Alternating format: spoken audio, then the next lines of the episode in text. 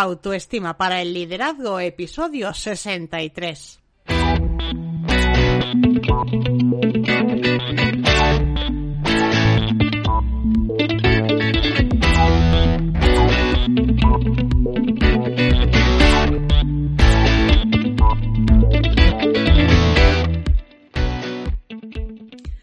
Hola a todos, bienvenidos una semana más al programa Autoestima para el Liderazgo. Hoy vamos a seguir hablando de autoestima y en concreto de el hecho de que la gente nos trata mal a veces y muchas veces no sabemos exactamente por qué está sucediendo. Pues nada, hoy he preparado un programa en el que te voy a contar, bueno, pues cuál es el origen de esa situación. Eh, qué es lo que estás haciendo realmente para que la gente sepa que te puede tratar mal o se puede aprovechar de ti cuáles son un poquito las consecuencias y, por supuesto, te voy a dar herramientas sencillas que te van a permitir empezar a trabajar la autoestima. Pero si tú ya estás decidida y ya sabes que esto es lo que quieres y tienes compromiso, estivalizbilbao.com, porque ahí vas a encontrar los servicios para trabajar conmigo, con mi acompañamiento directo, la autoestima, ya sabes, para poder tomar tus propias decisiones, para ser una persona capaz de llevar esas decisiones a la acción y para que cuando encuentres obstáculos en el camino seas capaz de sortearlos, de ser persistente porque tengas las herramientas que te permitan gestionar tus emociones y conseguir buenos resultados. Así que si es lo que quieres, ya lo sabes. Eh, si todavía no es tu momento, no te preocupes. Vamos a empezar hoy a trabajar tema de autoestima. Y como te decía al principio, vamos a hablar de por qué la gente te trata mal de por qué si eres una buena persona hay tantos aprovechados. ¿Qué pasa? Que, todos los aprovechados vienen hacia ti como un imán, porque eso es raro. Y bueno, no es tan raro. Eh, hay algo que estás haciendo y que no sabes y te lo voy a contar porque es algo que me ha sucedido a mí. Bueno, me, ha sucedido. He sido capaz de, de arreglarlo y ahora quiero que tú, por lo menos en este ratito que vamos a estar aquí juntas, entiendas qué es lo que ocurre. Lo que pasa es que tú no te quieres a ti misma por eso vamos a hablar de autoestima, porque la autoestima tiene que ver con quererse, con valorarse y tú pues no te valoras. Y tú crees que como eso es algo interno, algo que tú piensas, algo que tú sientes y que a veces es inconsciente porque tú te dices a ti misma que sí que vales mucho, pero inconscientemente es donde está tu falta de autoestima, pues crees que porque es algo interno los demás no se dan cuenta. Pero ahí es donde viene tu error. Y es que todos los que están a tu alrededor se dan cuenta exactamente de cómo te sientes puede que no en toda la medida real, pero sí saben que eres una persona que no se quiere, sí saben que no te valoras, que no te aceptas como eres, que probablemente te miras al espejo y no te gustas, eh, bueno, eres una persona pesimista, negativa, ves la vida con pocas ganas porque la vida tampoco te ha demostrado cosas buenas para ti. Entonces, todo esto que tú crees que es interno eh, se transfiere o se proyecta al exterior y lo que ocurre es que eres un objetivo pero vamos, directísimo para las personas que son especialmente aprovechadas. Entonces, ¿cómo saben ellos realmente que pueden aprovecharse de ti, que pueden tratarte mal, que tú no vas a contestar? Pues mira, eh, manifiestas y proyectas inseguridad y falta de confianza. ¿Y cómo? Pues a través de tus comportamientos, a través de tus interacciones con otras personas. Y te voy a poner supuestos concretos para que tú te des cuenta de lo que ocurre. El más evidente es cuando no sabes poner límites, cuando tú no sabes decir que no. Cuando vienen y te dicen algo, te lo piden y tú dices que sí, pero tú no querías decir que sí, tú realmente querías decir que no. Pero piensas, ah, ¿cómo voy a decirle que no? Aquí hay una cosa que es muy curiosa y quiero que te des cuenta porque quizás no lo has pensado y es que cuando le dices a alguien que sí, cuando realmente quieres decir que no, a quien le estás diciendo que no es a ti misma. Porque me llevas al aeropuerto, sí, sí, no quería ir, entonces me estoy diciendo a mí que no. Y además estoy dejando de hacer mis cosas para que hacer algo que realmente a lo mejor tú ni siquiera necesitas, pero como saben que te lo pueden pedir porque no te vas a negar, lo hacen. Entonces, no sabes decir que no. Luego hay un segundo escalón en el que tú eres la persona que buscas a otros para ayudarles. Y puedes decir, es que yo soy muy buena persona.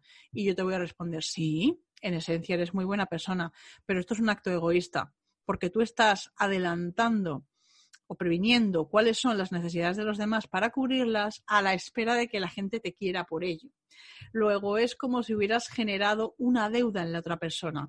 ¿Y qué pasa? Que cuando la otra persona no te trata como tú quieres, te enfadas porque es como, bueno, me lo debe, pero si yo le he ayudado con tal, sí, pero no le has ayudado generosamente. Entonces la persona sabe perfectamente que puede aprovecharse de ti una y otra vez. Y luego hay un tercer escalón y es que hablas mal de ti. Te pones por los suelos.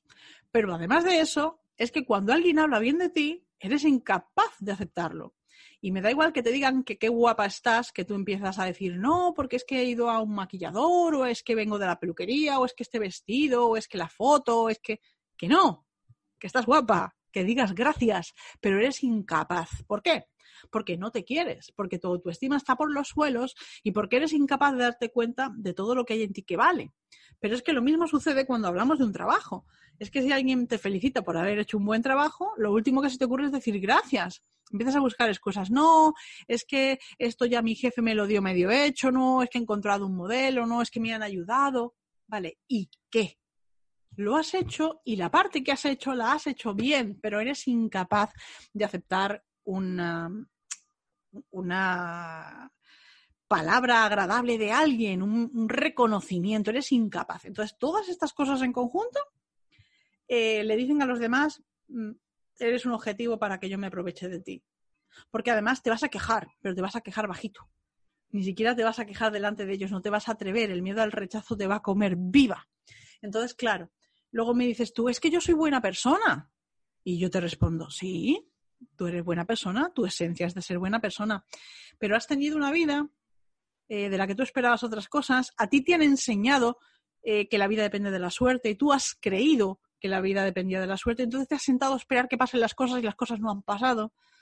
Y han pasado un año y otro y otro y otro y tu vida, con perdón, es una mierda. Y así te sientes tú. Y cuando tú eres buena persona pero te sientes como una mierda, lo que tú estás transmitiendo a los demás sin darte cuenta es rabia, ira, tensión, frustración, críticas, juicios, quejas. Entonces, tampoco a la gente le apetece acercarse mucho a ti a ayudarte. ¿Entiendes? Entonces, bueno, em, es importante, es fundamental potenciar la autoestima. Es, em, es, fundamental empezar a quererte, porque cuando empiezas a quererte, eres capaz de generar límites, eres capaz de decirle a la gente que no, eres, bueno, pues capaz de, que alguien venga a abusar de ti y decir que no. Y, bueno, te voy a contar una anécdota personal. Y es que, bueno, pues yo soy una persona súper resolutiva y entonces cuando yo trabajaba en un despacho de abogados, eh, resulta que tenía un expediente que era importante y para poder continuar necesitaba una nota del registro de propiedad. Yo necesitaba saber quién era el propietario de una vivienda, con toda la información, todos los datos. Y esa era una tarea que hacía la secretaria. Entonces, ¿qué pasaba? Que yo podía haber elegido entre quedarme sentada sin hacer nada, esperando a que la secretaria tuviera un momento para buscar la nota, o buscar la nota yo. Entonces yo decidí pedir toda la información y decir, a ver, vamos a ver, dame dame la página web a través de la que se busca, dame el usuario, la clave, dámelo todo que yo lo busco. Claro, cuando mi jefe se enteró de eso, empezó a pedirme que le buscara notas. Pero claro, era mi jefe. Vale, pues yo las buscaba. Mm, tendría que haberlo hecho la secretaria o tendría que haberlo hecho él, pero bueno, era mi jefe. Vamos a dejarlo ahí.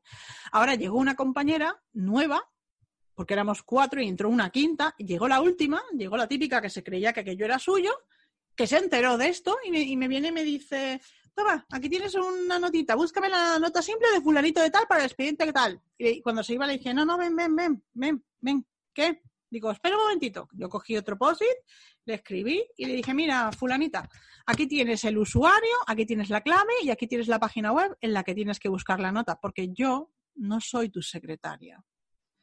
Ah, pues vaya. Y se la llevó. ¿Se enfadó? Sí. Eh, ¿Volvió a intentar pasarse? No. ¿Por qué? Porque yo había puesto un límite. ¿Entiendes? Entonces, esta es la diferencia. Cuando alguien viene, si viene tu jefe y te lo pide, bueno, pues es tu jefe, pero si viene una compañera que está al mismo nivel que tú y te lo, y te lo exige encima, porque si me lo hubiera pedido, eh, te digo, incluso si yo la hubiera visto agobiada y yo hubiera estado liberada de trabajo, hasta lo hubiera hecho voluntariamente sin que me lo pidiera, porque me parece que en un equipo la gente debe de apoyarse. Pero ya vino ahí en plan mandando, ah, haz esto, haz esto. No, no lo hago. Y no lo hago porque no es mi trabajo y porque tú con esas maneras no te lo mereces. Entonces, mi mensaje le llegó tan alto y tan claro que jamás volvió a tratarme así. Entonces, a eso se le llama poner límites. ¿Vale? Y bueno, antes de terminar, como siempre, te quiero dar algún tipo de herramienta que a ti te permita el hacer esto de una forma un poquito más, más fácil. Ya te digo que lo ideal es hacer un trabajo intensivo, em, un programa individual en el que tú realmente vayas al origen de por qué tienes la autoestima baja, aprendas todas las herramientas, eh, tengas un acompañamiento y seas capaz de adquirir pues, pues ese desarrollo personal y ese autoconocimiento que te va a permitir tener la autoestima alta y después actuar por ti misma con independencia. Pero para que puedas empezar desde ya a conseguir algún resultado, te voy a dar tres claves súper sencillitas. Clave número uno, quiero que definas cuál es el objetivo. ¿Qué es lo que más te preocupa en este momento? Y quiero que lo escribas y que además lo escribas con claridad. Para poner un ejemplo que todo el mundo entienda, vamos a pensar que lo que quieres es adelgazar, ponerte en forma, estar fuerte, etc. Vale, pues entonces el objetivo, imagínate, pues perder 10 kilos. Vale. Eh, perder 10 kilos em, en una fecha, claro. Tienes que decir, venga, vamos a, a poner que vamos a perder un kilo al mes, pues sería perder un kilo durante 10 meses. Vale, dentro de 10 meses pesar 10 eh, kilos menos. Vale, ¿y ahora qué es lo que necesito? Bueno, pues necesito un plan de alimentación, necesito un plan de ejercicio y necesito un plan de relajación y de descanso. Y ahí es cuando tú ya te ves hiper, mega abrumada y dices, no, no, no, yo esto es muy grande y no puedo. Vale. Lo que yo te digo es, haz cositas pequeñas. Entonces yo quiero que pienses qué pequeñito cambio tú puedes hacer todos los días para acercarte a ese objetivo. Entonces, bueno, si hemos dicho que hay tres patas que son alimentación, ejercicio y descanso, pues, por ejemplo, em, voy a comerme un dulce menos al día o una galleta. Imagínate que te comes cinco galletas, bueno, pues en vez de cinco voy a comerme cuatro. Bueno, pero es que eso es muy poco. Sí, pero es más de lo que estabas haciendo antes. Entonces, quita un algo que sabes que es perjudicial de tu dieta al día, uno, todos los días. Pues si al final de la semana te has bebido cinco vasos menos de Coca-Cola o te has comido cinco galletas menos, eso tu cuerpo lo está notando. ¿Por qué? Porque estás empezando a generar, y esto es tema de hambre emocional, estás empezando a generar un desenganche de la adicción del azúcar, ¿vale? Entonces, por ejemplo, vámonos a la pata número dos, al ejercicio. es que yo ir al gimnasio, pues como que no me gusta coger pesas. Bueno, pues ¿qué te gusta? Pues a mí me gusta bailar pues apúntate a una clase de salsa o apúntate a una clase de baile de salón, apúntate a una clase en la que bailes o apúntate a aquagym, no sé, busca lo que quieras. Y mientras te apuntas, pues decide que si vives en un quinto, pues en vez de coger el ascensor, vas a subir un piso andando, uno, y luego ya coges el ascensor. Pero ya estás haciendo algo pequeñito que antes no hacías. Y con el descanso lo mismo bueno, pues voy a decidir que me voy a dar un baño, que me voy a beber una infusión relajante por la noche, que voy a apagar el móvil una hora antes de irme a dormir. Haz algo, una cosita pequeñita que a ti realmente te sirva, ¿vale? Y lo, tercero es decir, ¿qué puedo hacer yo nuevo? Algo que no haya hecho nunca antes. Y tú ahí pensando, porque cuando tú haces cosas nuevas, si empiezas dando esos pasitos pequeños que te digo, que son pasitos de bebé, pues realmente te va a resultar mucho más fácil. Y además, en el momento en que consigues dar ese paso de hacer algo realmente nuevo, pues te sientes mucho más satisfecha contigo mismo y tu, estima sube. Entonces, pues a lo mejor, imagínate que es de comer precocinado, siguiendo con el ejemplo de, de perder peso. Bueno, pues voy a prepararme algo de comer. Pues eso es algo que no he hecho nunca. Es que no sé cocinar. Bueno, es que nadie te va a poner nota es que el primer día no te saldrá muy allá, el segundo día te saldrá mejor, el tercer día y al final resulta que a lo mejor descubres que te encanta la cocina. ¿Entiendes? Entonces, de lo que se trata es de que pienses, y he puesto este ejemplo porque eso es algo que puede entender todo el mundo, pero ahora trasládalo a tu vida diaria. Descríbeme el problema con claridad. Hazlo objetivo. Ponle fecha. Decide toda la información que necesitas tener para poder ponerlo en práctica. Cuando lo veas muy grande, hazlo tareas más pequeñitas y decide qué pequeños pasitos puedes hacer a diario. Y luego, ¿qué puedo hacer yo de nuevo para poder añadir a esto?